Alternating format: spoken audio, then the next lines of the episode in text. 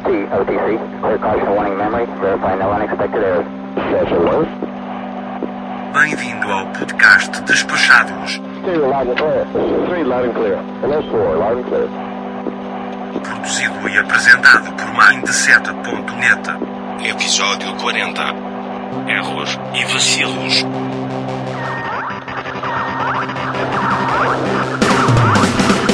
Apresentação.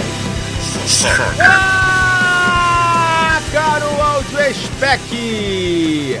Eu sou o Foca e você está no Despachados, o maior e melhor podcast de viagens. Que tarda, mas não valha, gralha, mas não herda, erra, pero não erra muitíssimo. E que te dá as boas-vindas mais uma vez a bordo de nossa humilde atração podcastal. E hoje venha conhecer o mundo dos pequenos vacilos, grandes cagadas, médias burradas e tudo mais que você deve aprender para nunca repetir em suas viagens. Preparem seus sacos de vômitos porque vamos abrir nossas caixas de ferramentas e tirar dela coisas do arco da velha. Vem com essa turminha que apronta altas trapalhadas e entra em todas as confusões nesse episódio repleto de erros e vacilos. Agradecendo aos nossos patronos da categoria mítica, Rogério Miranda e Lucas Carneiro, e também a todos os nossos bravos padrinhos e madrinhas que continuam fazendo nosso projeto possível. Se você pensa em algum momento apoiar esse projeto, se você costuma se dar bem com as nossas dicas, não deixe para depois, pois depois pode ser tarde. Entre agora mesmo em despachados.com.br barra apoia e junte-se ao nosso time de mecenas que participam desse projeto. Muito bem, vamos para o nosso podcast.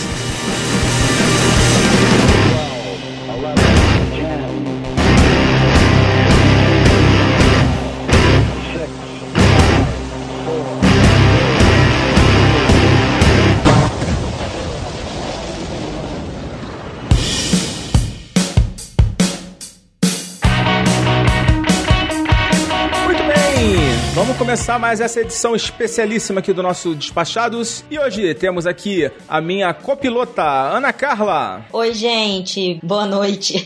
pra gente que tá gravando esse horário. Caros ouvintes, não subestime as nossas histórias, viu? Porque pode acontecer com você também. Muito bem-vinda mais uma vez aqui com a gente, Gabi Camachi. Oi, gente, é um prazer estar aqui de volta depois de um tempão. Tenho certeza que a gente vai rir bastante hoje. Diretamente da Terrinha, Leila Cons. Oi, pessoal. Que bom estar aqui de novo. Já tava com saudades. É, e o importante é a gente não errar duas vezes, né? Boa. E falando diretamente da Pauliceia desvairada, Samir Reis. Fala galera, e hoje tá congelante aqui, hein? Inverno paulista resolveu imitar Curitiba. E já errei esquecendo blusas de frio em lugares que eu não devia. Pô, eu também.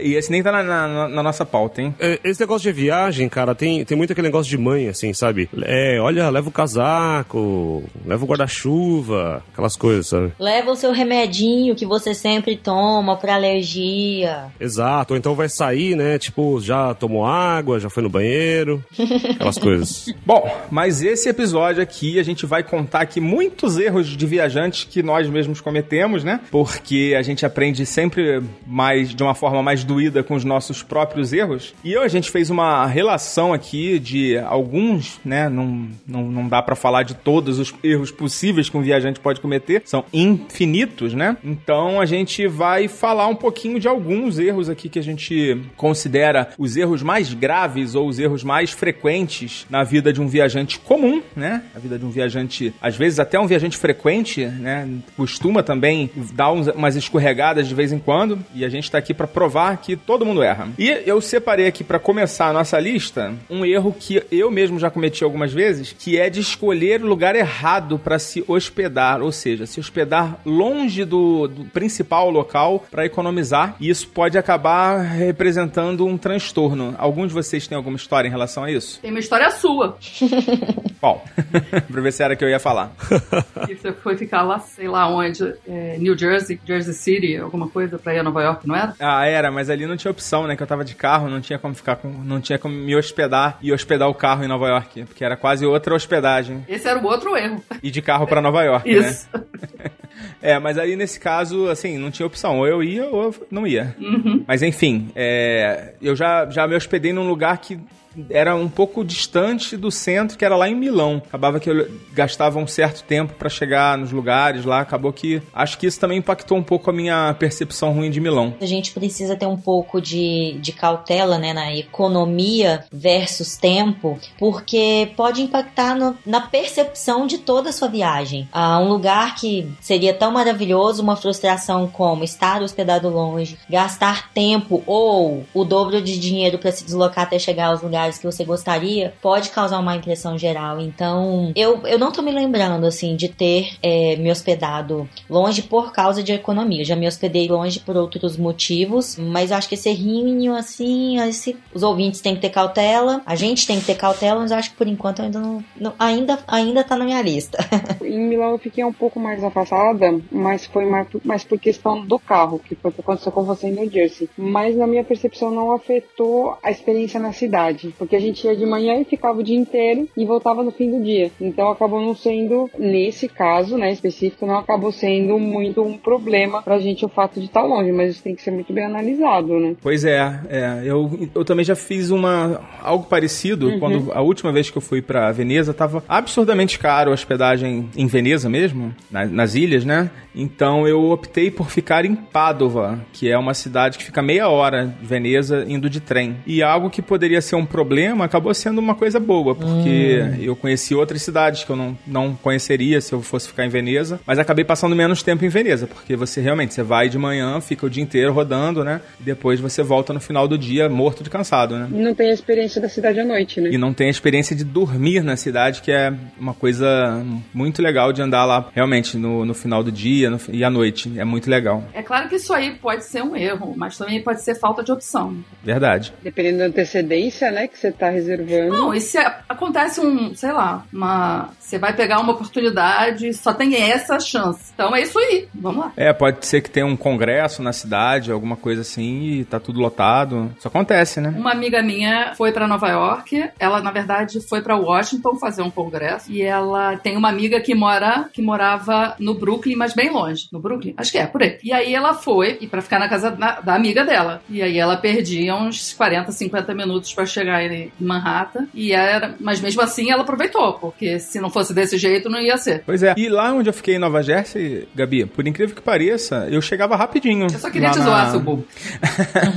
no Times Square. É, a travessia lá era, sei lá, 20 minutos. Era tranquilo, de boa mesmo. Eu lembrei, Foca, só do. Isso depois eu vou comentar que eu, eu acho que é um errinho. Às vezes viajar em altíssima temporada, mas Natal e Réveillon que passei em Orlando, por falta de opção e também por escolha de não querer pagar uma diária exorbitante, né? Não é que eu procurei uma low cost, mas eu não queria pagar uma diária exorbitante, eu fiquei um pouquinho mais afastado. Mas não prejudicou tanto a viagem, não. É, teria sido melhor ficar nos hotéis tradicionais, que eu gosto, que eu sempre fico, no, no hotel que você estava, né? Que, que eu acabei indicando para várias outras pessoas irem para Orlando nos últimos meses. É, só que eu tive que ficar um pouquinho mais. No Star. Island? No Star Island ou no, no Vacation Village. Eu gosto muito dessas opções. Só que eu tive que ficar um pouquinho mais afastado, porque se tratava de uma alta temporada, né? Natal e Réveillon. Então, as ofertas eram bem limitadas. Sim. Orlando também acaba, acaba entrando pela questão de que tudo você precisa de carro, né? Se você ficar um pouquinho mais afastado, às vezes não impacta tanto. É, são 15 minutos Olha, mais. o melhor né? hotel que eu fiquei lá em Orlando era um bem afastado. Ele ficava assim, tipo, meia hora de,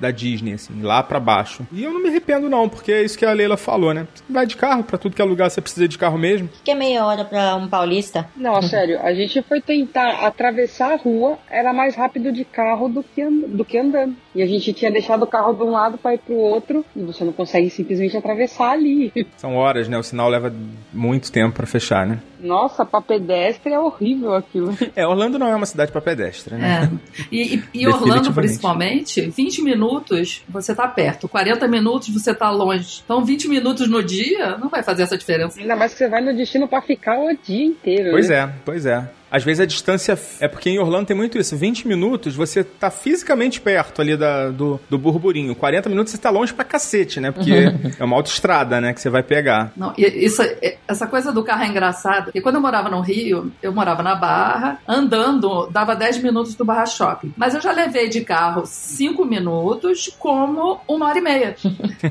e aqui, aqui em Vancouver, quando você vai para outra cidade, você leva, sei lá, 20 minutos. Mas parece que é uma eternidade porque você pega as autoestradas. Então é muito longe, só que você chega lá muito rápido.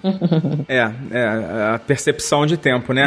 A questão que a Ana falou da, de viajar na alta temporada é até uma questão que eu, é, nas pesquisas pra fazer a pauta, eu peguei alguns lugares que dizia que isso é um erro, mas assim, pra muita gente essa é a única opção, né? Quem tem filho em idade escolar, enfim, por uma série de fatores, empresa que dá férias coletiva, é, existe uma, uma infinidade de motivos que leva a pessoa a poder viajar, a- aliás, a não ter a opção de viajar fora da alta temporada. Agora, realmente é um erro se a pessoa tem a opção de viajar na baixa e prefere viajar na alta por algum outro motivo. É. Mas eu não considero um erro, não. É, eu também não. Até porque, por exemplo, Natal e Ano Novo na Disney são altas temporadas, mas todo mundo quer. Eu, eu não tenho vontade, mas quem tem vontade de passar o, o holiday lá é, é encarar, né? Conversa comigo mais um pouco.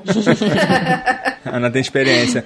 Mas é realmente, muitos amer- os americanos, principalmente, né? Eles têm uma, uma fixação por Natal e por Disney, né? Então eles costumam querer juntar realmente as duas Nossa, coisas. passei o Natal. A minha ceia foi no Hard Rock Café comendo asinha. Meu Deus. Meu Deus mesmo. Ai, com guacamole. Foi a melhor coisa do, da ceia. Tem um outro ponto também, Foca, que muitas vezes o turista ele se destina a um lugar é, muito motivado por um evento que vai acontecer. Então, ele acaba ficando é, tentado a ficar num hotel próximo do evento que vai acontecer, só que às vezes ele aproveita para conhecer a cidade. Então, por exemplo, você vai pro Lula Palusa em São Paulo e acontece lá em Interlagos. É, e você tem dois ou três dias para ficar em São Paulo, não tem motivo para você se, se hospedar em Interlagos só porque o Lula Palusa vai acontecer lá. Então tem muita gente que tenta se hospedar longe, mas o que, que ele vai fazer lá próximo? Só é o Lula Palusa. É, o restante das outras coisas que, é, que ele pode fazer tá mais centralizado. Então ele vai ter que fazer várias viagens para vir para a parte mais central da cidade, sendo que ele só ficou lá por causa de um único evento. Acontece muito também quando a gente faz uns eventos de carne aqui em São Paulo, que acontece isso, que é mais afastado, né? Porque tem lugar que você tem que fazer fogo e tudo mais. Então o que eu sempre falo pro turista é: fica na cidade de São Paulo e como o evento vai acontecer só algumas horas num único dia dos três que você vai estar aqui, não tem por que você se hospedar tão distante, porque você não vai ter mais nada para fazer lá. Aconteceu com a gente em Sydney, né? O evento que a gente ia participar do torneio, ele acontece no Parque Olímpico. Então o Parque Olímpico ele tá bem, é como seria o Parque Olímpico do Rio de Janeiro também, é mais afastado. É, se você ficar hospedado lá do lado, tem opções de, de hospedagem, mas não tem mais nada para fazer. É só o evento. Então você vai ficar lá uma semana e o evento vai ser um dia. Aí a gente, da primeira vez, a gente teve que fazer várias viagens para poder aproveitar o, o centro de Sydney, né? É, sendo que o evento só ia acontecer uma vez. E aí dessa vez a gente fez ao contrário, né? Dessa última vez a gente ficou mais centralizado. Pagamos os rins e tal, mas ok. Mas também economizou no transporte, né? Exato, então né, no cálculo aí valeu mais a pena, mais, mais porque você ficava perdendo uma hora e meia para ir, uma hora e meia para voltar. Então, três horas aí, você podia ter fe- feito coisas muito mais interessantes. É, três horas na Austrália, né? Três horas australianas.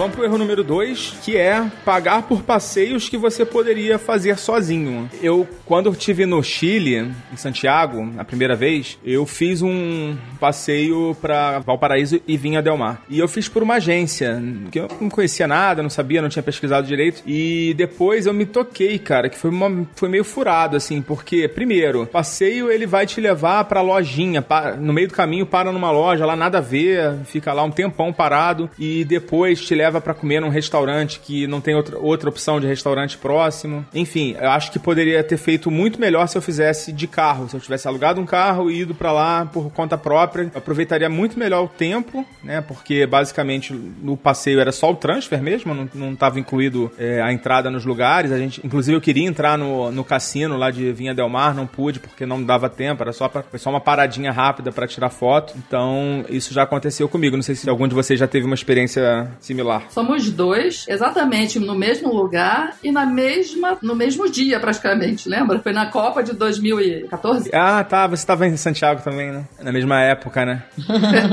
Caramba, será, hein?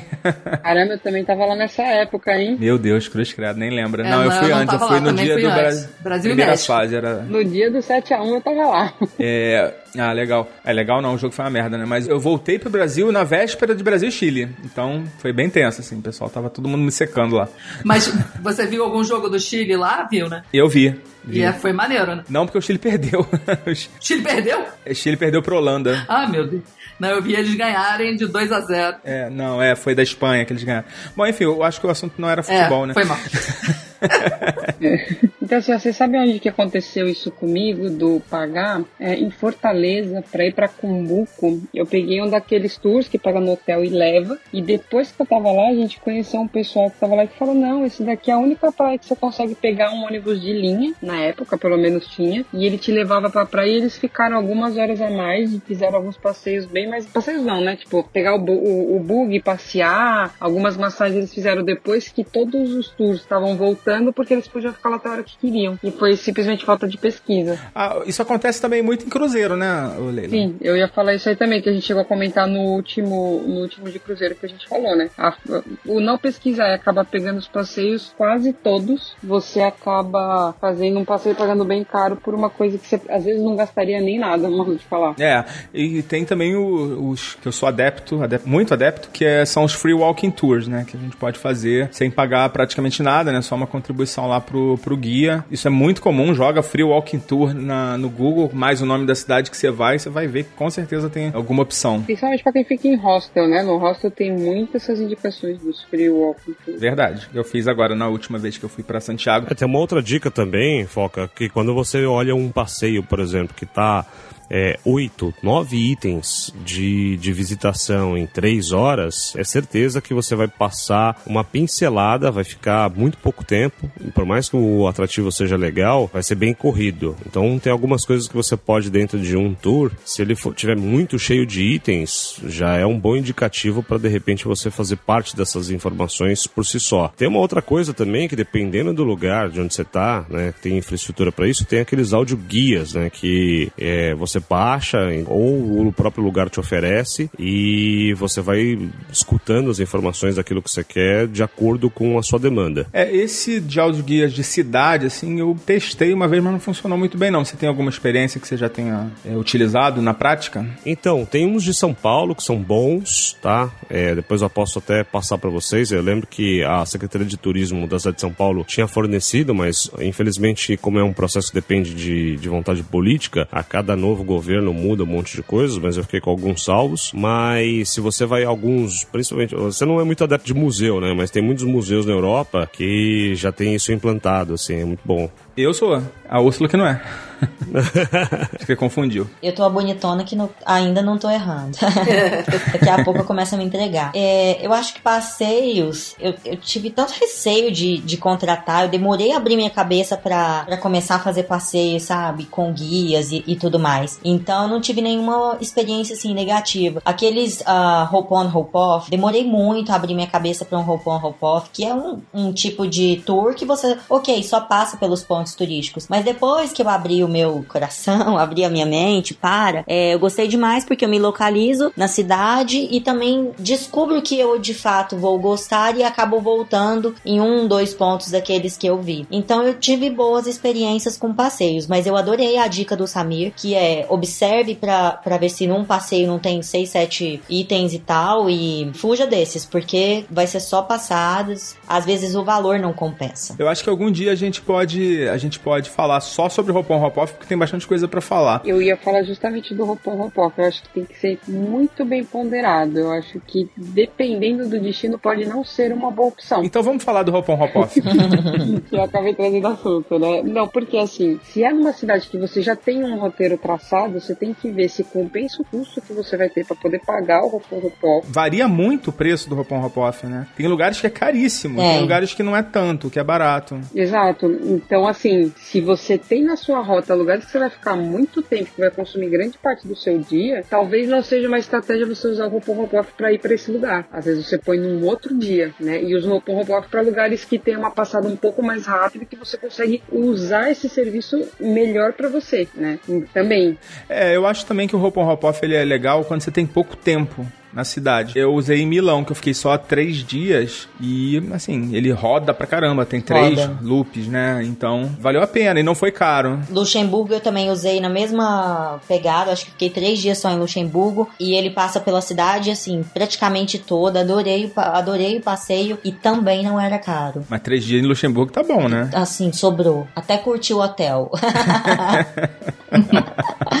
Isso é verdade. Eu usei Hopon Hopoff em Atenas, por mais que seja uma cidade que vale você explorar muito mais, foi a questão do tempo, que foi uma parada que eu fiz de cruzeiro. Então eu tinha, eu tinha muito poucas horas e eu queria ir na Acrópolis e era uma das paradas que ele tinha. Então o tempo deu certinho pra eu ir pra lá e tinha um, um adicional também, né? A- o cruzeiro não para em Atenas, ele para numa cidade próxima. E o Hopon Hopoff me levava até, até Atenas, então eu não ia gastar pra ir até lá, porque já estava incluído no valor. Então eu consegui ir pra Atenas, visitar a Acrópolis e depois ainda dar uma volta pela cidade. E voltou no tempo certinho pra poder pegar o, o cruzeiro de volta. Tá bom. Então vamos fechar esse parênteses do, do Hop-on, Hop-off. Arrasamos, né? Foi nossos acertos. É, a gente tá contando muita vantagem nesse programa. A gente tem que falar mais de derrota. Calma, vamos chegar lá. Erro número 3. Levar bagagem demais. Ah, eu quero falar. Eu quero falar. Eu sempre faço isso, pra todos os lugares. E ainda mais quando precisa. Tipo, você vai pro inverno e é precisa de muita roupa. Mas eu, eu tento muito ser uma viajante light, mas não rola. Gente, e eu aprendi com vocês a levar de menos.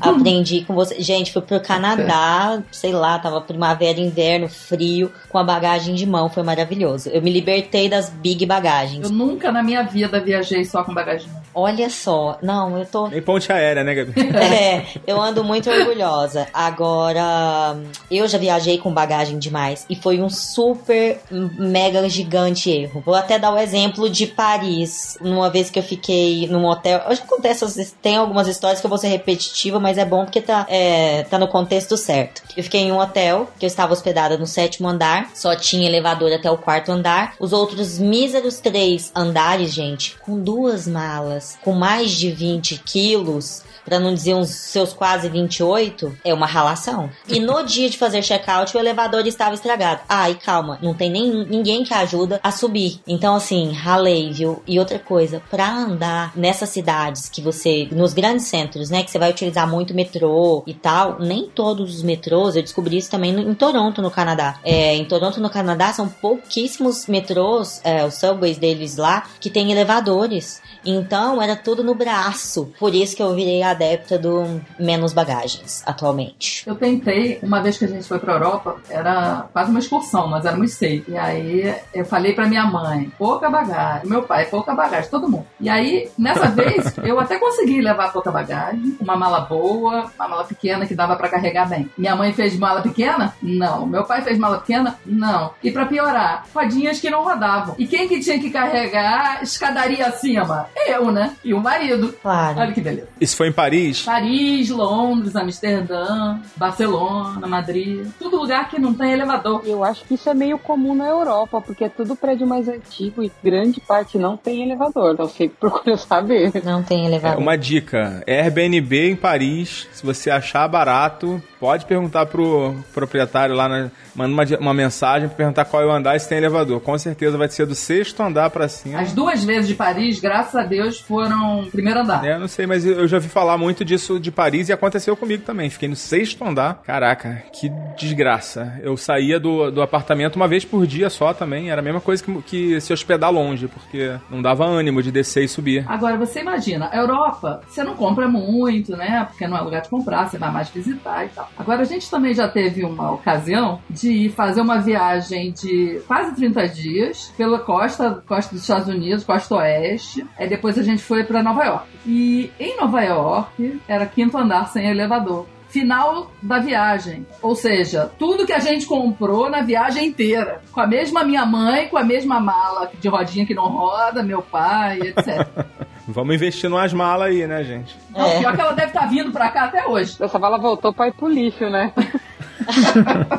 Eu também, hoje eu sou adepta do viajar leve, mas já carreguei muita mala na minha vida. E aí é aquela coisa, né? Principalmente quando você uh, viaja sozinho, só com uma amiga e fica uma com as malas em cima e aí a outra vai levando no trabalho, escolhendo as malas, né? E sem contar quando você pega carro, que é um Tetris para você fazer tudo caber dentro do carro, né? Então o carro nem sempre é a solução. Às vezes a pessoa tem mais mala do que, os, do que o que cabe de pessoa do carro, né? Verdade. Nessa mesma viagem de Nova York, que acabou em Nova York, a gente já tinha uma caravan, Gran Caravan, é, reservada e tal. Eu tive que trocar por uma. Esqueci o nome. É um carro muito maior, parecia um ônibus. O Marcos dirigia, parecia um ônibus.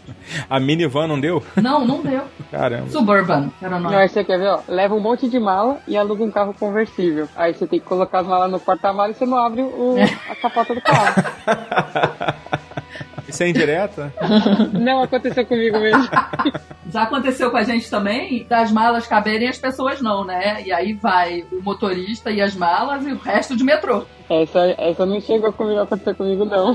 Foi quase. Pois é. Ah, eu acho que o Samir falou de, do erro ao contrário, né? Levar coisa de menos. É, então, comigo já aconteceu de eu esquecer blusa de frio, ou então eu esqueço chinelo. É, e uma coisa que eu já não faço mais, é, eu já tenho uma necessaire que é a necessaire da viagem. Então lá tem uma escova de dente, uma pasta de dente, sabonete. E toda vez eu esquecia essas tranqueiras, aí você comprava no lugar. Aí de repente, cara, tava com 10 escovas, umas oito pastas de dente, aí eu parei de fazer isso. Então tem uma necessidade da viagem. Então é, ela nunca é mexida. Ela já fica ali pronta para eu colocar na mochila ou na mala e, e acabou o assunto, entendeu? Também É uma faço boa dica. mesmo. Se você vai pra um resort e É. tal, que não tem, nada, não tem loja próxima, e esqueceu um barbeador, tá ferrado. Vai ter que pagar uma fortuna lá por um barbeadorzinho vagabundo. Além do, da necessaire da viagem, agora eu tenho o kitzinho é, de remedinhos da viagem. Coisas de praxe.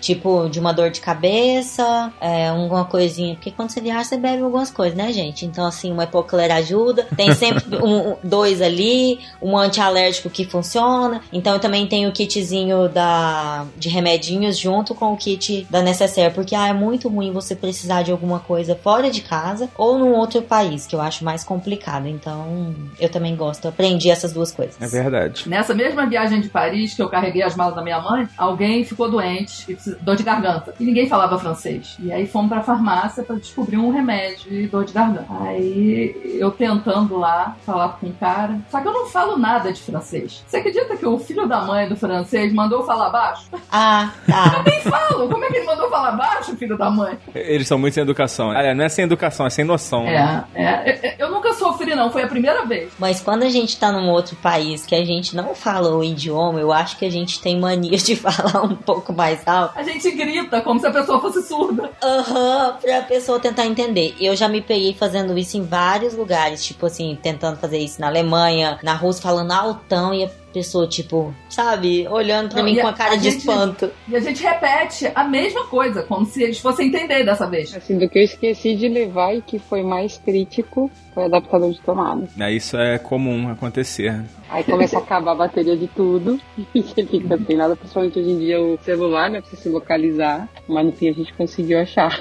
Uma coisa muito boa pra quem não viaja com mala de mão só é levar uma, uma daquelas réguas com várias tomadas, porque tem lugar que tem pouca, né? É, então eu levei a régua, faltou o adaptador. Meu. Ah, entendi. Não adiantou nada a régua, Nossa, né? gente, credo, eu nunca levei uma régua na vida. Eu ia falar a mesma coisa, Aninha. Eu nunca levei uma régua na vida. Eu não consigo imaginar uma régua. É, não, Não. leva, sei lá, umas 4, 5 posições, porque aí senão você tem que levar 4, 5 adaptadores, aí você leva só um. Nossa, eu já tô viajando com a bagagem de mão. Vocês não vão enfiar uma régua lá. Olha, eu levei na minha bagagem de mão, hein? Olha, você você é ninja. A minha eu ia levar, mas a Úrsula vetou, porque tava muito apertado. Cara, já tive turista que levou ferro de passar, velho. Nossa senhora. E quem foi? Alguém falou do ferro de passar agora no, no nosso. Acho que foi o Paulinho. Alguém falou alguma vez que a esposa ou a mãe levou ferro de passar. Eu já levei, gente, mas assim, mais pra quando eu pra, podia levar e era pra eventos corporativos, essas coisas que eu não podia andar com a roupa amassada com uma linha. É, Aí eu levava, porque também você mandar passar todos os dias as camisas e tal, ficava muito caro. Então eu já levei. Mas só pra esses eventos específicos, né? E tem uns que são pequenininhos, né? Não dá pra você precisar de uma bagagem de mão, mas uma bagagem despachada tranquilo. É. Eu, eu tenho uma tia que ela já levou, isso há 800 anos, tá, gente? Ela levou ferro de passar pra acampar. Ah, tá. Essa sou eu acampando com secador de cabelo, viu, gente? Acreditem em Pois mim. é. ah, a Úrsula barrou minha régua, mas levou o, a escova, tá? Aquela, uma mega escova giratória lá. ah, e pra essas coisas sempre tem que prestar atenção na voltagem, hein? Porque senão você leva e só carrega, porque você não pode usar, senão vai... Ela falou que eu ficava, mas a escova ia. e nem usa. Não, ela queria usar na Bolívia, ela falou no, no episódio. Bom, gente, vamos pro próximo.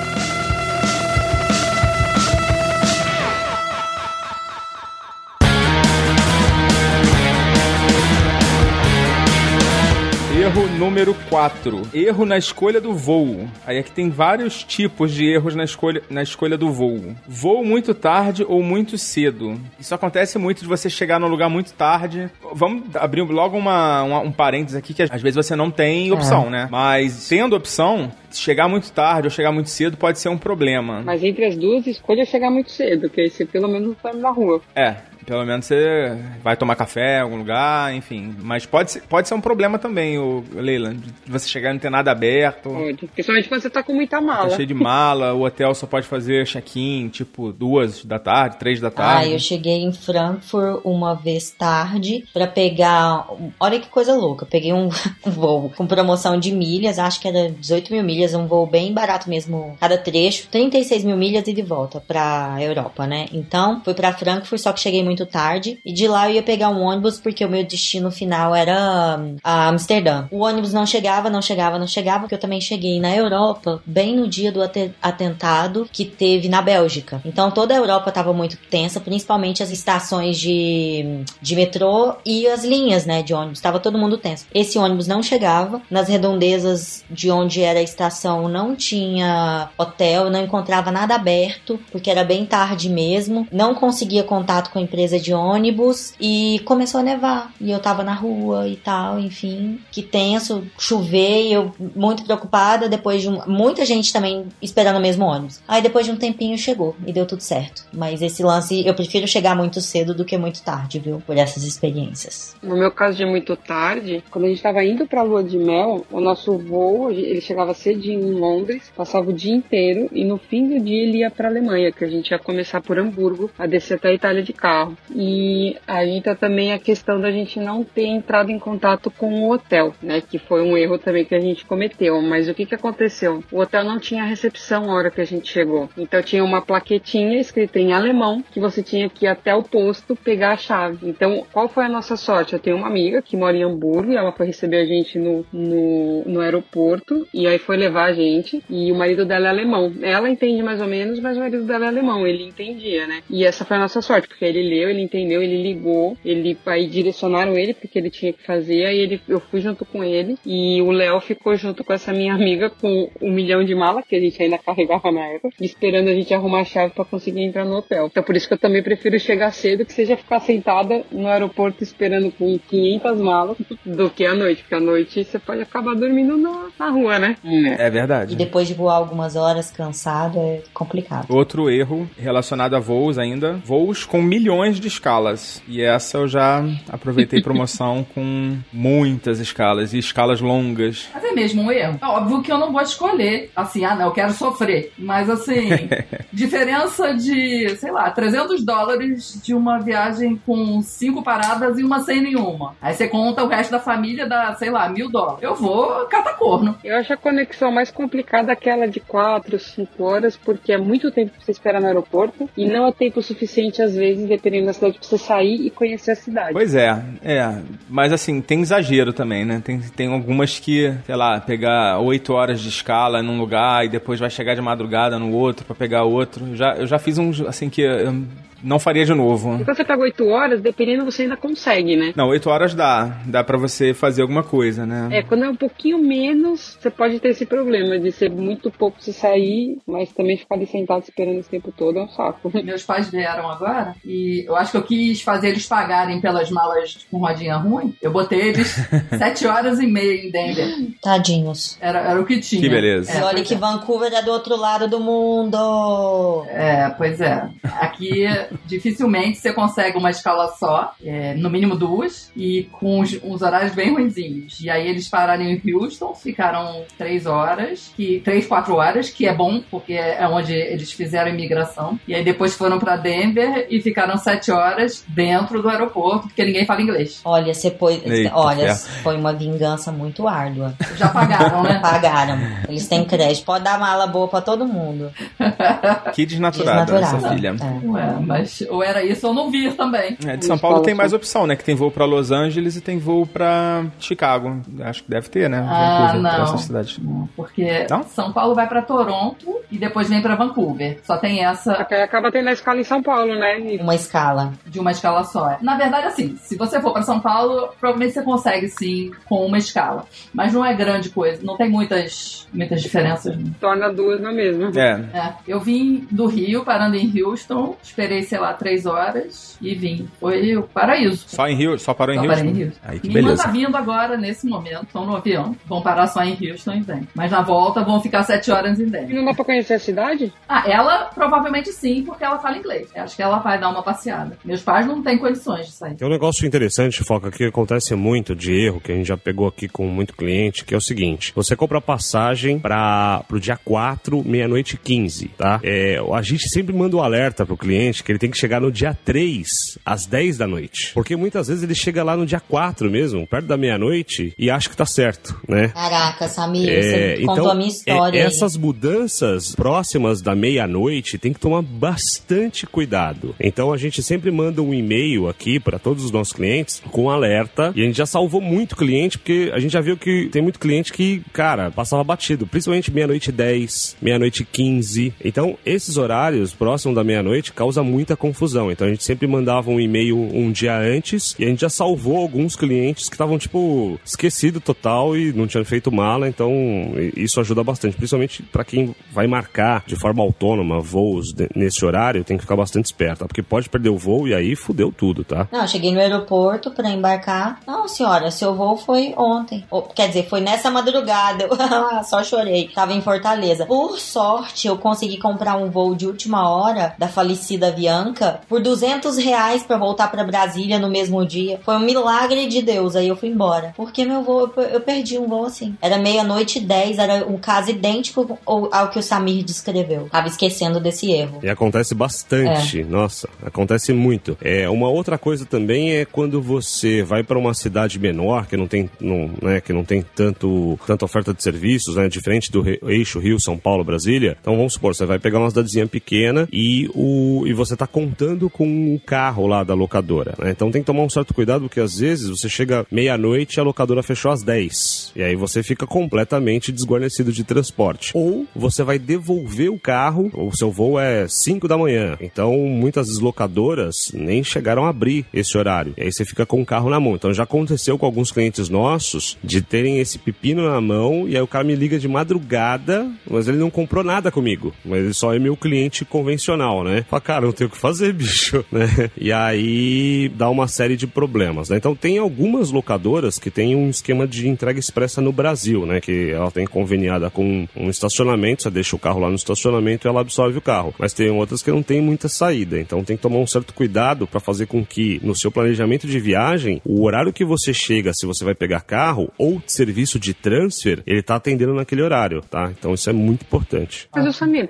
normalmente quando você coloca o horário pra devolver, se tá fechado, eu já tive casos dele não aceitar a devolução naquele horário por estar fechado. Eu achei que fosse padrão. E, mas isso no site da, da própria locadora. Quando faz com terceiro ou com, ou com aqueles, aqueles agregadores, né? Aqueles sites agregadores, pode dar problema sim. Ah, tá, entendi. É, não, normalmente eu vou no site direto da, da empresa, então deve ser por isso. Exato. É, o que acontece é que tem locadoras que falam assim: olha, a locadora aqui do aeroporto fecha às 10 da noite. Se o seu voo chegou meia-noite, você não tem o que fazer. É, é muito complicado. Então tem que tomar um certo cuidado. É, às vezes o voo atrasa um pouquinho, né? E já era. Mas geralmente, assim, geralmente o pessoal das locadoras desses aeroportos, principalmente o aeroporto pequeno, né? é, que fecha mais cedo, eles costumam aguardar, né? Quando eles sabem que o voo tá chegando, que vai atrasar um pouquinho, eles costumam aguardar, porque eles sabem, já tem lá a relação de quem tá no voo e tal. Por isso que é bom você informar o voo. A, normalmente, as, quando você vai fazer a reserva do, na locadora, ele pergunta para você, ele pede pra você botar opcionalmente lá o código do voo, é justamente pra uma situação dessa. E, e não é só isso, é de garantir também teu carro. Então, por exemplo, alta temporada com feriado, se você não colocou o número do voo, por exemplo, ele- e você atrasou mais de uma hora porque o voo atrasou, ele pode entregar teu carro para outra pessoa. Agora, se o voo atrasou, ele vai esperar o tempo que for necessário, entendeu? Então tem muito disso. Então é, é uma boa dica aí para não se embananar com horários de voos. E uma outra coisa que já aconteceu é tomar cuidado quando você vai fazer conexão numa cidade que tem mais de um aeroporto. Então já aconteceu de turista chega em São Paulo com voo muito barato no aeroporto de Viracopos, mas a próximo voo dele é Guarulhos daqui 30 minutos. Não vai chegar, né? Não, acho que você tá exagerando, né? Porque acho que a, a empresa aérea nem venderia, né? Uma escala curta desse jeito. Às vende, vezes vende. vende. Vai por Vende mim que vende. Vende. Vende sim. Pô, meia hora de Viracopos pra Guarulhos, não dá Eu, tempo. é, foca. Não, vende. E, e mesmo que seja com duas horas, não compensa, cara. Porque a probabilidade de você sair de Campinas e chegar em Guarulhos em duas horas é muito difícil. Ah, tem que ter umas quatro horas aí no mínimo. É, não, mas ela não faz isso, tá? Já aconteceu, eu, eu, eu fiz uma cagada uma vez, encontrei um voo super barato para um cliente que ia pra Alemanha via, via França e o voo dele chegava é, em um aeroporto e saía por outro. Ou seja, ele chegava em Charles de Gaulle e saía por Orly. E, cara, não me toquei nisso. E a diferença era de Putz. uma hora e vinte. A sorte que tinha um operacional nosso lá que conseguiu colocar o cara, eu não sei como, dentro do, do horário, né? Então, assim, tem que tomar bastante cuidado. Porque ele, inclusive, tem que fazer a imigração, né? É, então, além disso, então, todas as cidades que têm mais de um aeroporto, dá uma olhada se o aeroporto da conexão que você chegou é o mesmo que está saindo pro próximo voo. Então, muita gente não se toca disso, porque só se, se toca no nome da cidade e vai embora. E a companhia aérea pode vender com 30 minutos de diferença de um aeroporto a muitos quilômetros? Pode. Ela faz isso. Mas e se o cara perder, perdeu? Perder, perdeu. Perder, perdeu. A foca geralmente tem algum aceite, algum aceite, tal, tal, tal. Eu comprei uma vez pelo Submarino, uma passagem também promocional pra, pra Orlando, e a passagem chegava, chegava em Congonhas, mas eu partia é, pro voo internacional de Guarulhos. Aí não sei se você lembra, já contei essa história aqui uma vez. É, na época Lembro. eu entrei em contato com o motoboy da empresa que eu trabalhava, viajei sem bagagem e ele me levou de um aeroporto para outro aeroporto De moto. porque era a única solução, gente, de chegar, porque não teria outra solução. Era sexta-feira, 18 horas, horário de rush. É o melhor horário que você poderia ter escolhido. Era Nossa. sinistro, Escolheu assim. bem pra caramba. Gente, eu comi bola, eu não vi, eu não vi. Foi a mesma coisa que a gente comentou agora. Eu não vi que eu chegava em Congonhas. Na minha cabeça, ó, São Paulo, São Paulo, São Paulo, Orlando. Ah, depois que veio a, a, a, a ideia de quando eu vi todo esse erro de não levar de bagagem, vou pensar nisso, vou pensar naquilo outro. E viajei, não vou mentir pra vocês, viajei com a possibilidade de perder e tchau e dane-se. Porque era passagem promocional e eu não conseguia alterar. E o que, que você fez com a bagagem? Não, não viajei com bagagem. Fui pros Estados Unidos e comprei tudo lá. Ah, tá.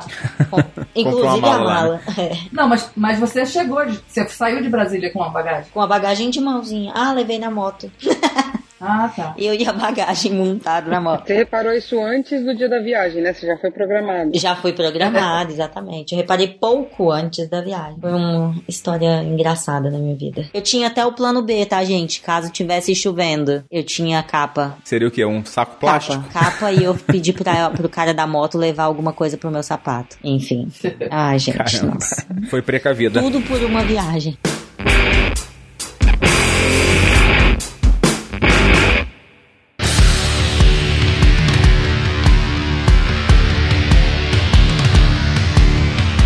Falar de um, um outro tipo de erro de passagem. A gente já falou até algumas vezes aqui que é você comprar passagens separadas e não prever uma boa folga aí entre o horário de um voo e do outro. Isso, isso pode dar muito ruim. Pode dar muito errado. Se você fizer isso com frequência, fatalmente você vai acabar perdendo um voo. Vai. Muitas vezes pode ser um problema meteorológico e as empresas não se responsabilizam e é- você tem que estar lá no horário que você que o voo sai. Se você não tiver por qualquer motivo que não seja é, um motivo daquela passagem que você comprou, você vai ficar por conta própria. É, às vezes vale a pena comparar o preço e ver se vale o, o, o desconto que você vai ter, né? Às vezes só o estresse não vale. Quando a gente veio pra cá, veio morando, a gente veio com bastante bagagem. Quer dizer, bastante não. Seis, ma- seis malas, mais mala de mão, mais o Theo e mais dois gatos. E Bastante bagagem. Pois é. E aí era Rio, São Paulo, São Paulo, Toronto, Toronto, Vancouver. Só que Rio e São Paulo era operado pela Gol. E a Gol não leva os gatinhos. Olha que ótimo. E aí o que, que faz? Não faz. Não tem jeito. É simplesmente. Eu teria que comprar. Não leva assim. Não leva os gatinhos nesse combo que você compra. Você comprar uma passagem Rio-São Paulo, você pode levar os gatos. Porque o dinheiro foi todo pra Gol. Agora, se você comprar esse voo grandão, a Gol diz que não leva os gatinhos. A gente perdeu o trecho, Rio-São Paulo, e alugamos um carro. Fomos pra São Paulo de carro. E em São Paulo a gente embarcou pela Air Canada. E não perdeu as- os outros voos por não ter ido no primeiro, né? Sim, sim. É, eu agora recentemente eu comprei uma passagem que tinha trechos incluídos, né? Era São Paulo, Santiago, depois Santiago, Mendoza, Mendoza, São Paulo. Esse era o trecho que eu comprei num, num bilhete único. Agora eu fui pro Atacama por conta própria. E aí eu deixei uma boa margem de tempo lá no aeroporto,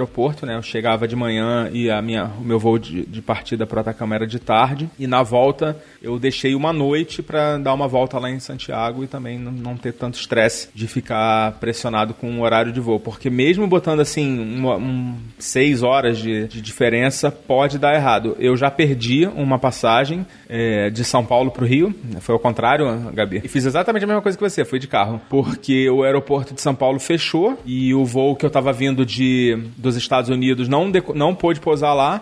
Só foi pousar de tarde e o meu voo de manhã já tinha saído e não tinha outro voo para ir. Então, mesmo com muita antecedência, não adiantou, porque transtorno desse, né, de clima e tal, o aeroporto fechado, com certeza muitas horas vão se passar nessa brincadeira. É, quando é assim ainda é tranquilo, né? O problema é quando você perde um voo que tem tipo um por dia. Se é uma ponte aérea, você pega tranquilo, né? Não, nesse dia eu não tinha, não tinha como pegar, porque o, como o aeroporto fechou durante o dia, todos os voos estavam lotados até o dia seguinte. Então, eu tive que alugar o carro.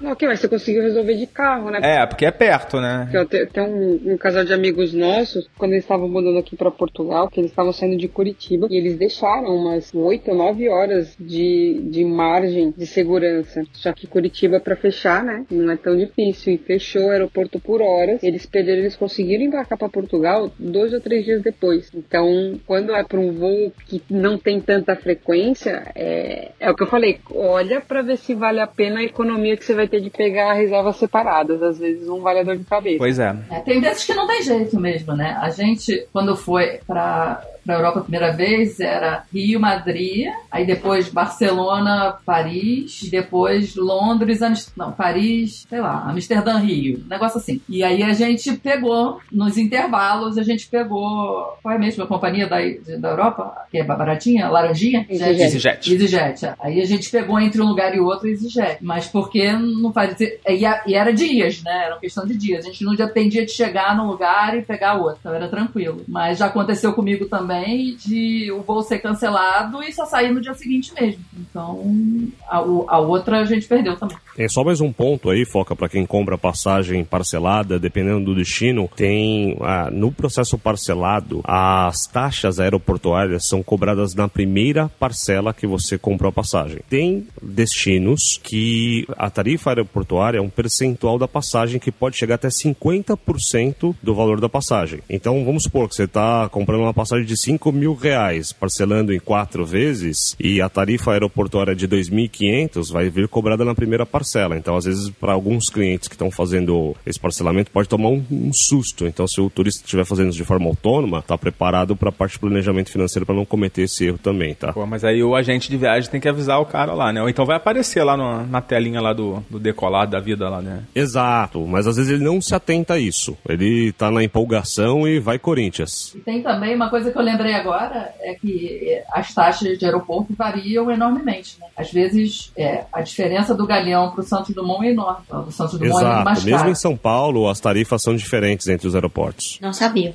Erro número 5. Economizar em coisas que tomam tempo. Exemplo, transporte público, Uber ou economizar em experiências obrigatórias, tipo gôndola, andar de gôndola em Veneza, ou ir subir na Torre Eiffel, ou ir nos parques em Orlando. A gente já falou um pouco de ficar longe, né, de se hospedar longe, que pode tomar um tempo, e também, em alguns casos, você utilizar o transporte público, que a gente recomenda que você utilize o transporte público sempre que possível, mas em alguns casos pode não ser uma boa opção, né, e principalmente em lugares que não tem uma fartura de transporte público, né. Sabe onde que eu achei que não vale tanto a pena? Em Buenos Aires é tão barato barato e tão rápido se locomover de táxi, o, tra o tradicional táxi, que eu, por exemplo, não recomendaria utilizar transporte público, apesar de funcionar super bem. Mas eu achei que você ganha tempo é, aproveitando o táxi, por exemplo, sabe? Tradicional. Achei maravilhoso. Tive essa experiência própria. Só tem que tomar cuidado com os enroladores, né? Os golpes. É, claro, porque também. Tem. É, tem muito, muito golpe em táxi. No mundo inteiro, né? É, e uma coisa no transporte público de Buenos Aires, principalmente no metrô, é lotado de pick-up pocket.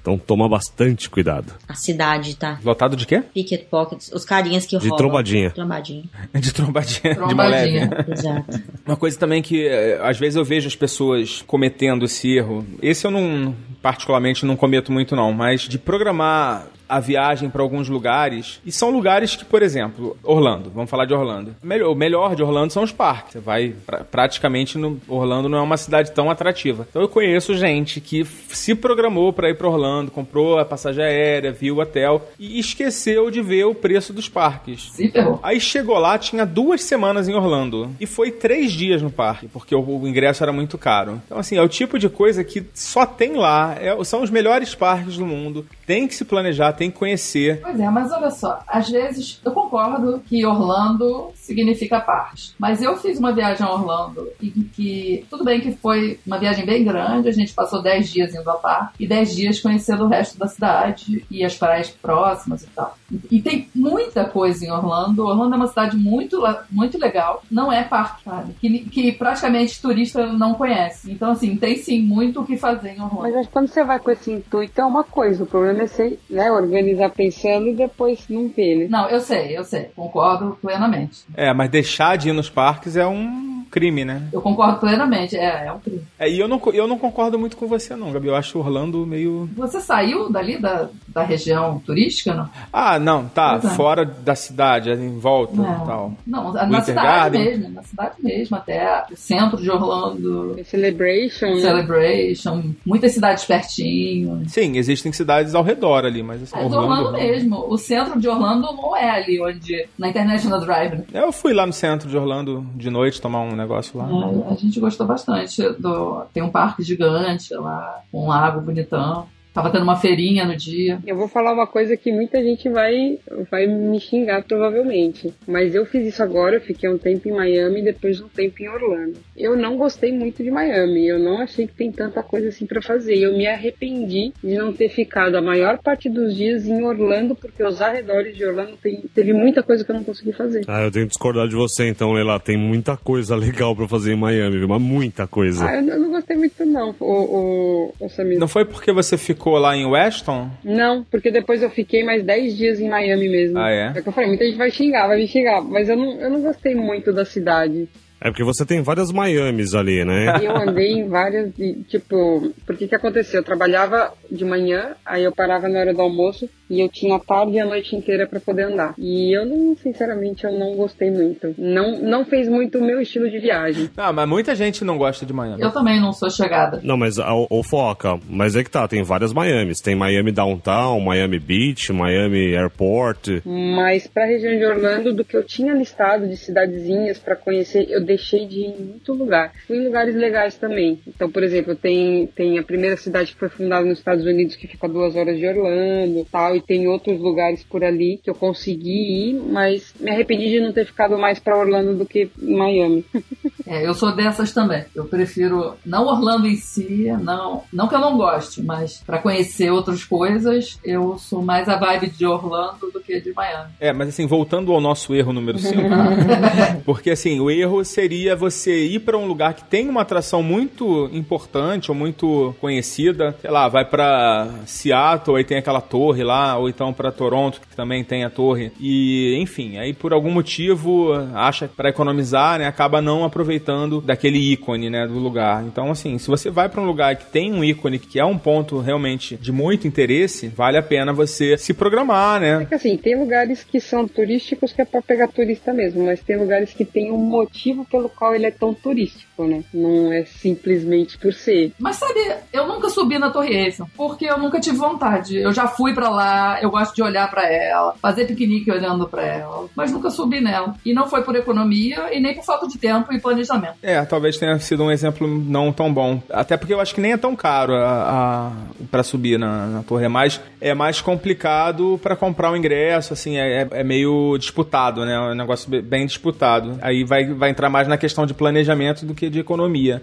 Ah, mas eu, eu conheço muito carioca que nunca subiu no Cristo também, viu? Verdade. Sim, sim, é, é verdade. E é caro pra Dedel também, né? É, pode ser um bom exemplo. O custo, né, de subir no Cristo, a pessoa acabar deixando de ir por conta disso, né? Então, assim, é bom você saber quanto custa para o pão de açúcar. O pão de açúcar é mais caro ainda do que para subir no Cristo. Se eu não me engano, é 80 reais. Era quando eu subi da última vez. Não, agora é 99, 100. É 100, né? É, pois é, eu paguei 40. É, então.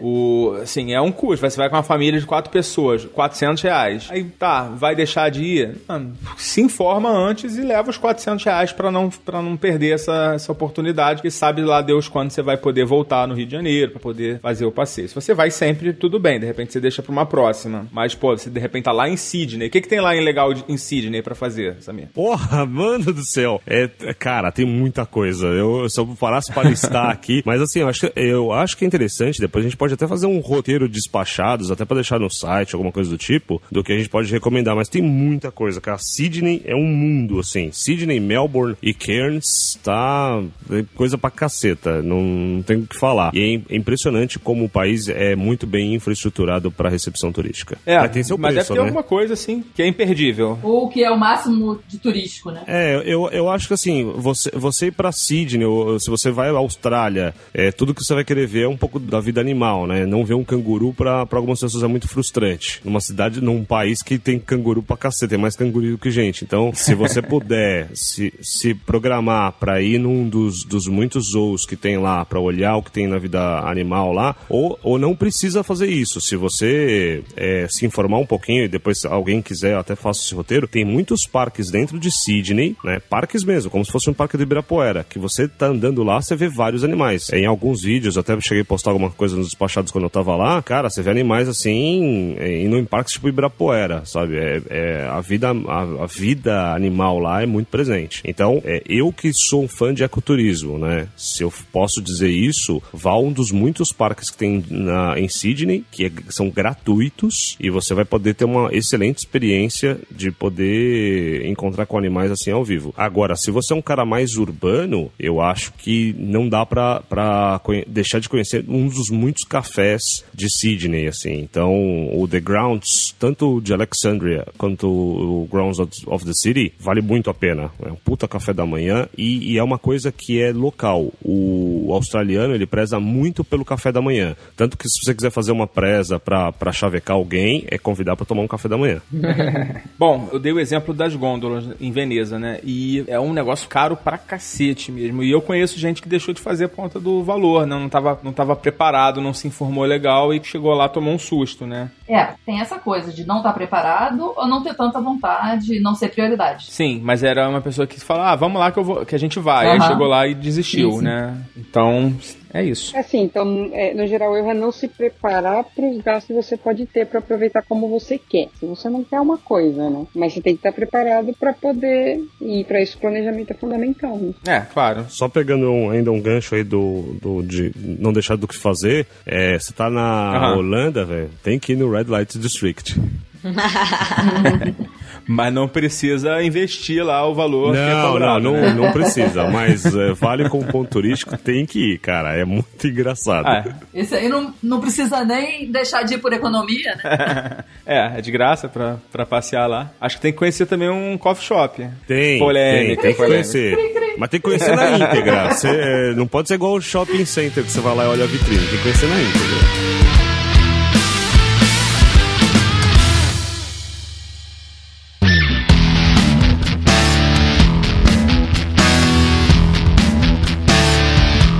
Vamos falar do erro número 6, que é confiar na sua memória para os horários do voo. Jesus. Esse daqui, cara, eu, eu meio que achava que isso fosse algo idiota. Mas foi exatamente o que aconteceu comigo. Eu tenho uma história triste pra contar, galera. A Ana sabe. Ai, ai, conta, foca. Agora, na semana retrasada, né, Ana? Isso. A gente tinha combinado de ir pra Gramado e comprei as passagens e tal. E eu tive um problema com o carro na ida pro aeroporto, que atrasou muito a nossa ida. E a gente. O problema foi o seguinte: a mala, o porta-mala do carro não abriu, travou com as nossas coisas lá dentro. Simplesmente deu uma pane elétrica no negócio e não abriu de jeito nenhum. Não tinha. A, a trava do, do carro parou de funcionar. E o que, que a gente faz? A gente tava indo pra Gramado. Tava calor lá, né, Ana? Calor, tá? Fez só menos dois, viu, foca?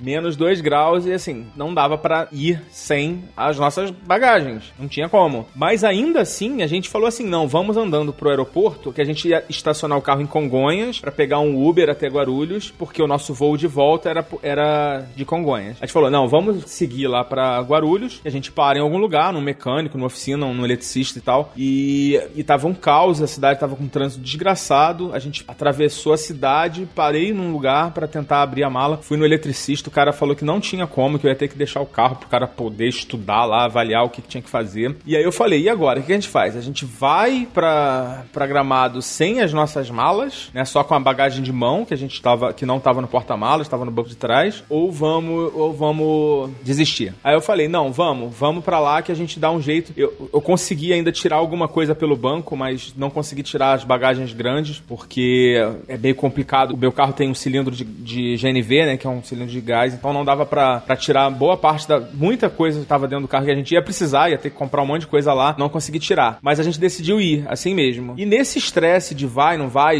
pega trânsito, vai, para não sei aonde, deu uma pane na minha cabeça, que eu achei que o voo era meio-dia e 35 e o voo era meio-dia e 5. Então a gente chegou no, no estacionamento que eu olhei o negócio, o horário, eu falei, fudeu, perdemos o voo. A gente ainda foi lá, mas por algum milagre tivesse atrasado e tal, a gente poderia tentar entrar, mas a gente perdeu o voo porque eu simplesmente deu tilt na mente. Era meio dia 30, era meio dia 5 e eu cheguei lá, eu estava achando que era meio dia 35. E eu já vi pessoas que se confundiram mais ainda, assim, confundiram horas. E algumas já perderam voo e outras quase perderam, mas no meu caso, triste história. Não sei se vocês têm algo parecido para comentar, porque eu sei que e isso ninguém passou, né? O problema é que você não ficou em dúvida, né? Então, assim, não é questão de confiar na memória. A gente, sei lá, eu acho que não tem como evitar muito essas coisas, né? A não ser, sei lá, tomar o hábito de olhar, olhar, olhar, olhar. Foi uma confusão de meia hora só, que não, não perderia o voo por isso, né? Porque eu chegaria muito antes disso. Eu chegaria lá com duas horas de antecedência, Aham. não perderia o voo por isso. Mas ali na confusão, no vai, não vai, no, no problema do porta-mala, que eu acho que ninguém nunca perdeu um voo também por isso.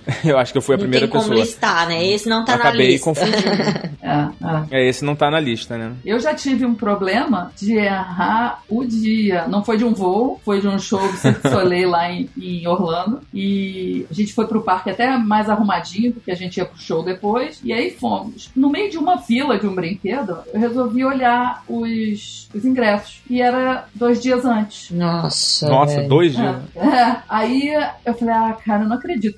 E assim, eu me matando, né? Porque eu sou a, a roteirista das viagens daqui de casa. E aí eu queria morrer, porque eu perdi o dia. Aí mesmo assim a gente foi lá, pra ver se conseguia pelo menos o dinheiro de volta, ou uma parte do dinheiro, sei lá. Aí é Estados Unidos, né, gente? Chegou assim, ah, você errou? Que pena, não tem problema. Você quer ir hoje?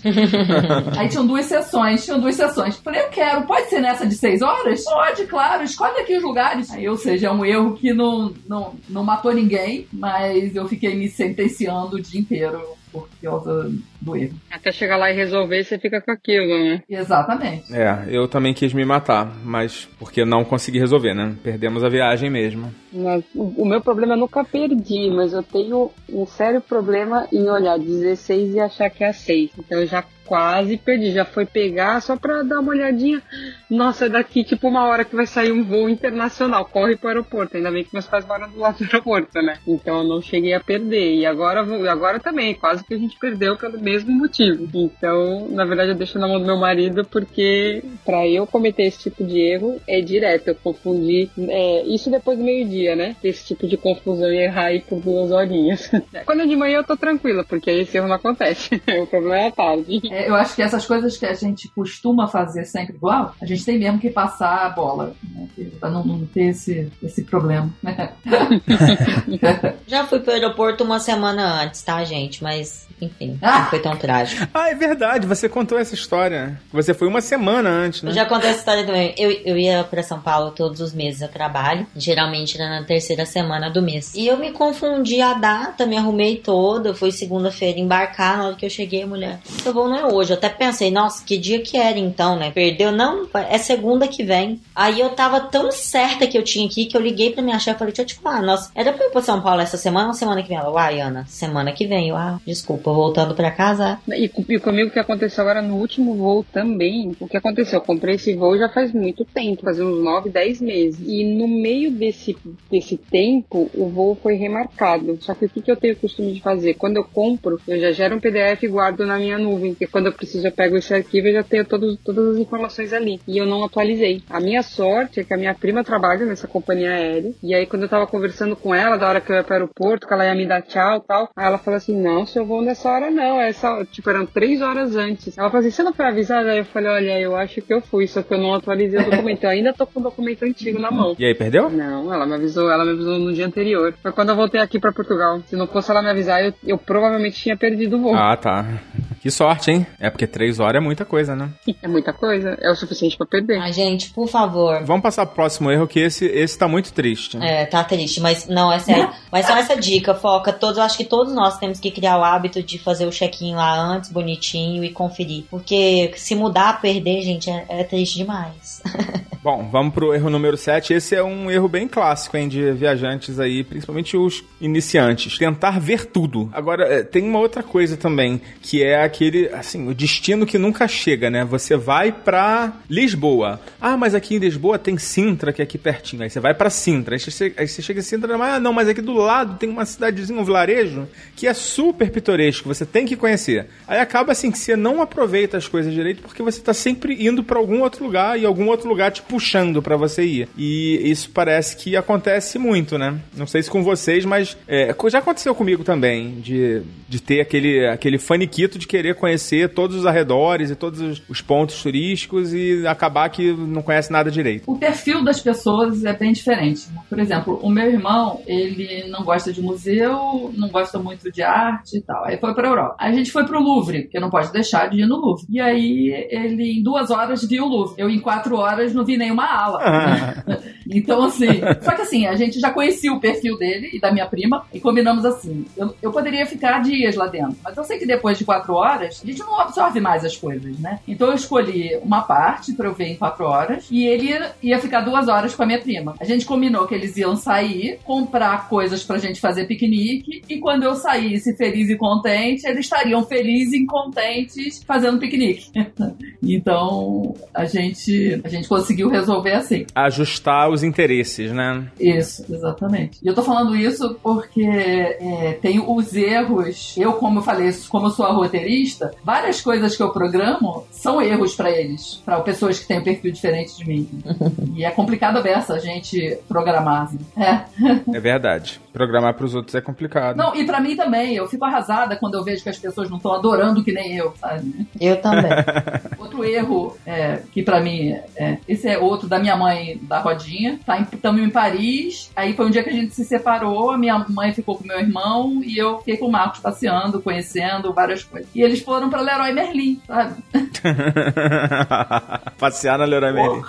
E aí eu fico irritada porque eles não estão aproveitando a cidade. Tipo, em vez de eu, de eu cagar e andar porque eles é que não estão aproveitando, não, eu fico irritadíssima. Acredita que eu nunca entrei numa IKEA? Ai, é A legal. passeio eu também não. Ou IKEA, não sei como é que fala. Aqui eu já entrei muitas vezes. Meus móveis são todos de lá. Mas a, a passear nunca entrei. Curiosidade. Qualquer hora dessa eu vou procurar uma. Aham, certamente. Samir, tá quieto, Samir? Não, tô só ouvindo, porque essa parte especificamente eu não tenho tanto problema, mas eu vou te falar que eu adoro fazer turismo nos Estados Unidos na, no Walmart, viu, velho? Sério, é Ah, muito não. legal. Lógico. Isso nem é pra comprar, é pra olhar, né? Pra comer. O problema é quando você se empolga e quer comprar umas coisas que você não vai conseguir trazer, né? Tipo, panela de ferro. É muito barato, mas o peso Ah. que vai fazer não, não faz sentido, né? Ou então, pô, tem umas roupas de de cama nos Estados Unidos que é muito barato. Mas, pô, você comprar uma que vai pesar 30 quilos não, não compensa. Então você fica meio chateado. A minha mãe leva todas essas coisas, sabia? Ah, eu panela também de, já de ferro ela nunca levou, não, mas panela, panela, ela já levou. Vários. Até air fryer já. aqui. e aspirador de pó. Nossa senhora, um air fryer. Era muito barato, gente. Era tipo, não lembro mais, eu acho que era 100 euros. Comparado com o preço do Brasil, valeu muito a É, pena. mas é que dá muita raiva, né? Que a gente vê essas coisas. Até na Europa você vê que não é o lugar mais barato. Em comparação com o Brasil, é muito absurdo. É, verdade, isso aí não tem como negar. Mas esse, esse negócio de, da, da afobação, Foca, tipo, ah, de querer conhecer vários lugares num, num curto espaço de tempo, tem muito disso. Cara, você às vezes se esforçou tanto pra chegar lá, você juntou dinheiro, você conseguiu tirar férias com a galera, com seus familiares, sua namorada, seu marido, sei lá. E aí você tá com aquela oportunidade e você não sabe quando vai acontecer de novo. E se vai acontecer de novo. Então, pro- principalmente pro, pro viajante de primeira, né? O cara, a primeira vez que ele tá fazendo isso, dá meio que uma overdose, tem que tomar um certo cuidado, porque senão o turista fica parecendo aquele cachorro que sai do quintal, sabe? Ele não sabe se mija no poste, se derruba o lixo. O importante é não ser atropelado, mas vai funcionar. Não, isso é verdade, mas assim, não deixa de ser um erro. Mas não deixa de ser um erro, né? De você querer fazer muita coisa num curto espaço de tempo, acaba que você não faz nada direito. Exato. Principalmente se te der piriri na viagem, velho. Que pode acontecer. Você nunca tá contando com isso, né? Pô, programei um monte de coisa, deu piriri. Cara, já era. Tentar ver tudo num destino, isso pra mim, é, é, negativo, porque eu já comentei isso com o Foca outras vezes. Eu não gosto daquela viagem na qual eu viajo e me esgoto na viagem. Me esgoto ao ponto de ficar cansada, mal-humorada, sabe? Triste e tal. Eu acho que eu gosto de fazer as coisas no tempo certo, com mais calma, com mais tranquilidade, curtir o que tem pra curtir, é, dentro do contexto que eu gosto, que é uma boa gastronomia, que é, sei lá, comprar um pouco de coisas no lugar, que é visitar os principais pontos turísticos, sabe? Não ter que fazer tudo correndo. Então eu acho que esse, na minha cabeça, de todos que a gente comentou até agora, é o, o maior erro que um, que um turista pode cometer, viu? É, eu acabei não falando, mas é, na primeira vez que eu fui pra Barcelona, eu não ia ficar muito tempo lá, acho que eu fiquei só três ou quatro dias. E no primeiro dia, eu a gente fez uma programação assim so, sobre-humana, assim, uma coisa absurda. A gente fez centro inteiro, Citadela, é, Barceloneta. É, No final do dia, a gente estava estragado e no dia seguinte a gente não conseguiu se recuperar. Então, assim, a gente fez tudo no primeiro dia, muito mais do que a gente deveria ter feito, e no segundo dia a gente ficou no bagaço. Então, acabou que estragou o segundo dia. Então, assim, se conheça, né? Saiba dos seus limites e tenta não fazer uma cagada igual essa que eu também fiz lá em Barcelona. Eu tava até esquecendo de falar dessa aqui. Tem o risco até de adoecer. Verdade. Era o que, eu- era o que eu ia falar. Tem, tem pessoas que são mais sensíveis e acaba baixando a imunidade por se esforçar demais, né? Então, era o que eu ia falar. Tem que tomar muito cuidado, porque se você ficar doente, depois não é só um dia que você gasta pra se restabelecer. Você pode acabar estragando todo o resto da sua viagem. E dos seus colegas ainda, se você estiver viajando em grupo. É. Aí não pode ser egoísta, você fica em casa e deixa os outros passear, né? é verdade.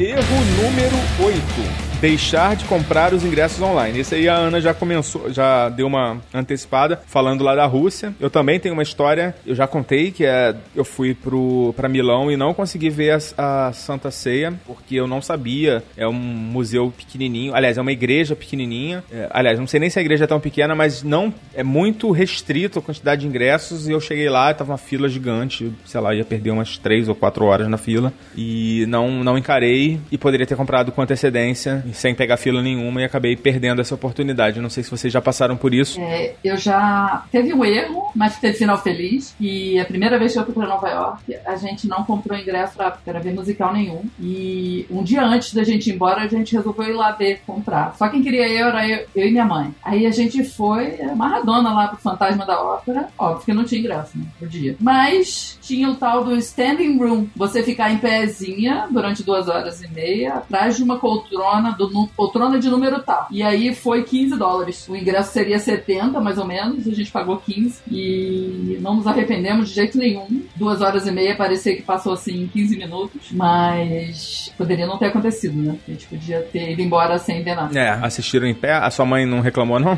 Nada. Ela era ela bem mais. Isso foi há 20 anos. E ela era bem mais novinha. Acho que ela hoje não ia reclamar também, não. Quem ia reclamar era eu. É, muitos museus na Europa, o Louvre tem uma fila gigante, né? E você pode comprar pela internet. É, os museus de Florença. Quando eu fui na casa de Anne Frank, eu comprei com antecedência, comprei online. E aí quando chegou lá, eu fiquei, hahaha, fiquei na É, Nossa. é muito bom, né?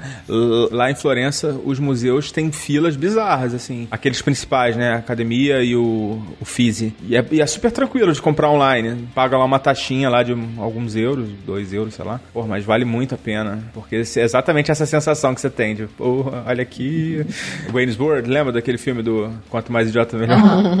Os caras ficam sacudindo a credencial, assim. Normalmente os lugares mais concorridos têm venda online, né? São muito poucos. Eu não consigo pensar um que não tenha, desses que são mais badaladinhos, assim. Um que eu perdi, assim, eu consegui ir depois de uma outra viagem, foi em Nova York. Na primeira vez eu não consegui ir na Estátua da Liberdade. A fila tava muito grande. E a gente ia perder muito tempo do dia, fora o tempo que você fica lá, né? E é, ainda tinha todo o tempo da fila que tava gigante. E aí nessa primeira vez eu não consegui ir. Quando eu voltei, eu já com uns meses de antecedência, eu comprei pra ir e mesmo assim eu não consegui o que eu queria, porque eu queria aquele que ia até a coroa. E eu consegui ir até os pés dela. Mas aí, por estar com o ingresso na mão, a gente passou, mas cortou uma fila, mas gigante. Passava, separa- são duas filas separadas, né? Então uma não tinha, na verdade, que foi a que a gente pegou. Então você vai, você passa na frente de todo mundo. Essa daí foi uma que eu deixei pra ver na hora. Mas uma que eu consegui não acontecer, isso foi Alcatraz também, que você tem que comprar de mais do que um mês de antecedência, né? É, uma que eu não consegui comprar foi justamente a que a Gabi não fez questão, que foi a da, da Torre Eiffel pra subir, e encarei a fila. Lá eu encarei a fila. A gente foi com bastante tempo, a gente foi ficou uma semana lá em Paris, aí não teve problema. E também a fila demorou, sei lá, uma hora e meia no máximo. Não demorou mais que isso também, não. É, quando eu passei lá, não fiz questão também de subir na torre, não. Eu vi ela de baixo só e pra mim foi tranquilo. Ah, ela é muito legal, cara. Vocês Ai, perderam, é. vocês são bobas. Eu, olha, depois que eu, eu- depois que subi na torre em Berlim, eu aí comecei a subir em todas as torres e me encantei por ver a cidade de cima. Então acho que vale a pena. Ah, eu, subi, eu também, eu sou fascinado por ver as coisas por cima. Subir no Arco do Triunfo Também. também, de escada, que não tem elevador. Pois é, no Triunfo eu tive uma vontade. Aliás, tem elevador, né? Mas eu acho que é só para deficiente, idoso e tal. Não, assim, eu gosto bastante de vista por cima, mas essa específica é uma que não, não me deu vontade. Uma das que eu mais gostei foi a de Toronto, da CN Tower. Você vê o quanto que a cidade é toda arborizada, né? Eu, eu- eu gostei bastante. Foi uma das que eu, e eu fui bem no cair do dia. Então eu vi de dia e depois eu vi tudo, toda a cidade iluminada. Eu gostei bastante. Tanto essa quanto o Empire State, né? Pra mim é inigualável. Olha, eu vou te falar que de Paris é, é bem mais interessante do que de Nova York, eu acho. Por causa do contexto histórico, né? A cidade é muito bonita, cara. Ela é toda. Parece que ela é feita de Lego, sabe? Os bloquinhos, assim. A- as Não, é ruas todas louco. alinhadas. né? Você vê aquela, as avenidas em, em diagonal, né?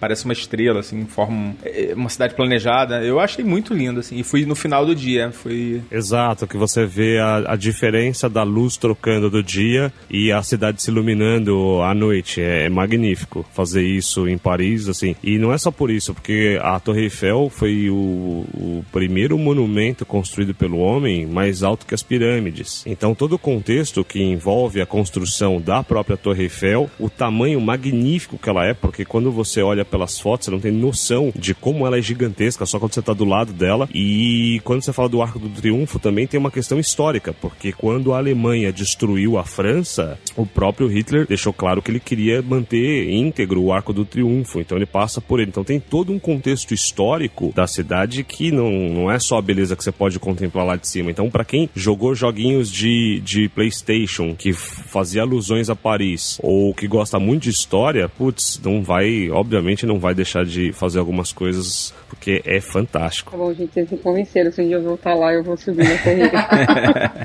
Pois é, mas a minha questão com a Torre Eiffel é justamente que eu queria olhar pra ela, não queria olhar dela. Não, é, são, são experiências realmente totalmente Diferentes, né? e pra mim as duas são válidas igualmente. Só uma perguntinha pra Gabi. Gabi, você já subiu aí na torre em Vancouver? Lá do lookout, lá do Aham. Não. Você acredita que até ela é maravilhosa? Pode começar por ela no pôr do sol. E tem até os dias, né? Acho que tem um dia específico na semana, não me lembro se é terça-feira, que é gratuito. E eu não fiz isso de cara, fiz no final da viagem e me apaixonei. Porque você vê a cidade, identifica tudo nela, sabe? Em 360. E ela não é uma das grandes, tá, gente? Não é uma super referência. Comparada com Toronto e comparada com todas que a gente citou. Mas é maravilhosa. Vai, começa por lá. Maravilhosa. Pois é, mas aqui a gente vê muita cidade de cima por causa das montanhas, né? Sim, Sobe sim. muitas montanhas aqui. Então a gente consegue ver muita coisa. Aí nunca me interessei. E é, é fogo, né? É bem aquele negócio que a gente falou há pouco tempo que muito carioca nunca foi ao Cristo. É. E é isso mesmo. Eu tô aqui, posso ir a qualquer hora e nunca fui. Vai ser legal. Quando você mora, você nunca aproveita a cidade que você tá, né? E essa dica que o Foca deu de fazer o processo do final da tarde para você poder ver a mudança de luz com tudo se iluminando, então assim, Sky Costaneira no em Santiago, Chile pode fazer isso, Edifício Itália em São Paulo pode fazer isso, Torre Eiffel em Paris pode fazer isso, Torre do Wild Team pode fazer isso em Sydney, então em vários lugares que tiver essa oportunidade de ver essa transição de luzes, vale muito a pena. Assim, a gente tá falando justamente de comprar os ingressos com antecedência, né? E pra Torre Eiffel, você tem que comprar no dia que abre, principalmente pra esse horário que é o mais disputado, né? No final da tarde. E você tem que entrar exatamente no dia que abre, porque no dia seguinte, assim, poucas horas depois já não vai ter mais. E eu não consegui comprar, mas tive que encarar a fila por isso. Outros horários, sei lá, de manhã cedinho, você consegue comprar com mais facilidade. Ou já de noite mais tarde, né? Porque ela fica até, fica até bem tarde lá aberta. Bom, estamos chegando ao fim desse episódio. Eu queria saber se vocês. Assim, existem bilhões de erros, né? Que a gente não falou. A nossa pauta tinha alguns outros que a gente vai deixar para uma outra oportunidade. Queria saber se vocês têm algum que vocês querem mencionar, não podem deixar de falar. Ah, eu pensei num agora que é a questão de clima. É, coisas que dependem de estar sol, de não estar chovendo, você deixar para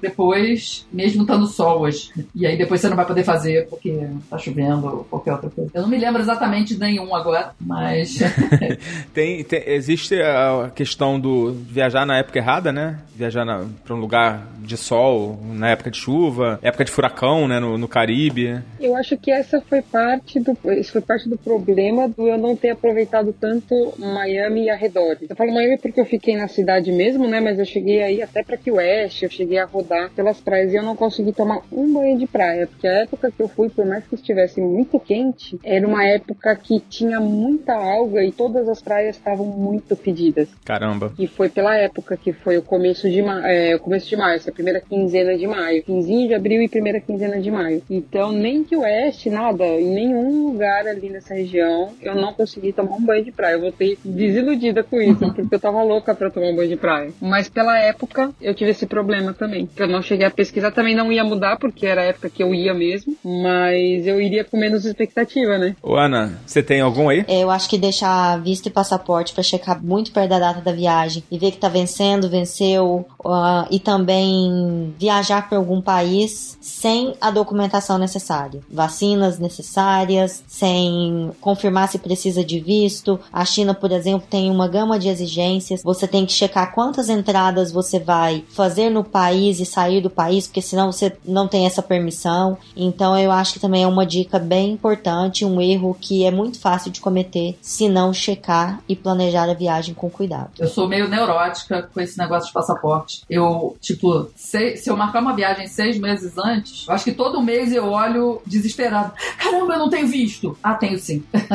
eu fico meio tensa com essa coisa. Assim, não pode esquecer que dependendo do destino, ah, não é que você pode entrar com seu passaporte até ele vencer. Ele tem que ter uma validade mínima, às vezes, de quando a data que você entra, a data que você sai. Isso tem que estar de olho também, porque, se eu não me engano, nos Estados Unidos, você não pode entrar com passaporte com uma validade menor do que seis meses, por exemplo. Então, se tiver dentro desse período, você não entra, né? Então, não é Exato. só a validade efetiva do passaporte, depende do seu destino. E não é só isso, tá, Leila? Só pra completar, é, é a exigência é seis meses da data de saída do país, tá? Ah, tá. Então, é, aqui na Europa são quatro meses da data de entrada. É. Depende, por isso que depende do É, destino. depende. Depende tem do destino, destino. que usa a data de entrada e tem destino que usa a data de saída. Exato. É, o ideal é você sempre deixar esses seis meses aí livres da data de saída. Mas, por exemplo, nos Estados Unidos eles não cobram isso, tá? Isso é meio. Algumas pessoas falam que é, que é é, é obrigatório, mas na verdade nos Estados Unidos basta que é, o, o visto esteja válido até a data da sua saída. E, e também um erro que eu já ouvi, tá, gente? Já me contaram um fato. A pessoa tinha o visto em um passaporte e levou o passaporte válido, um novo, e o visto ficou no anterior. E aí não pode nem embarcar, né? Não pôde embarcar.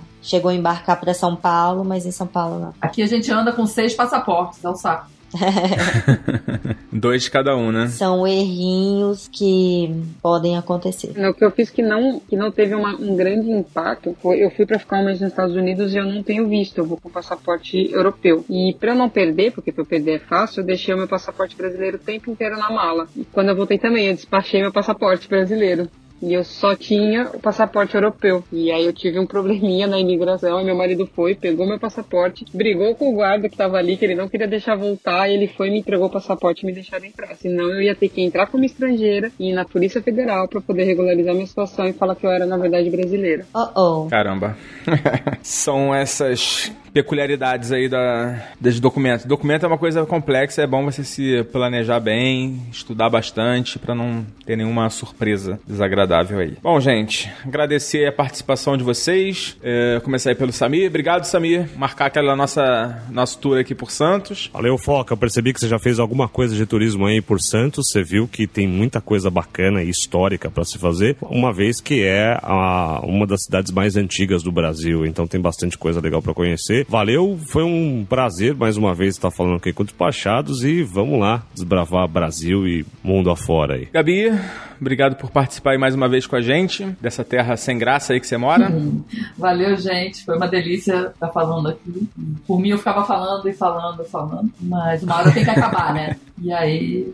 Então, até a próxima e boa viagem para todo mundo. Aninha, Ah, gente, é um prazer. diga adeus para o nosso público. Até breve, até breve. Adeus, não. Ah, gente, é um prazer estar aqui falando, contando essas histórias. É muito bom lembrar das viagens, né, que a gente fez. Também lembrar dos erros para que a gente não cometa mais daqui pra frente, ou menos. É, deixa um abraço aí pra todo mundo e até breve. E a forma mais inteligente de você aprender com os erros é você aprender com os erros dos Melhor outros. ainda, né? E por último, mas não menos importante, Leila, muito obrigado mais uma vez aí pela participação. Acho que você já deve estar com sono, né? Dormiu. Ih, dormiu. Caiu.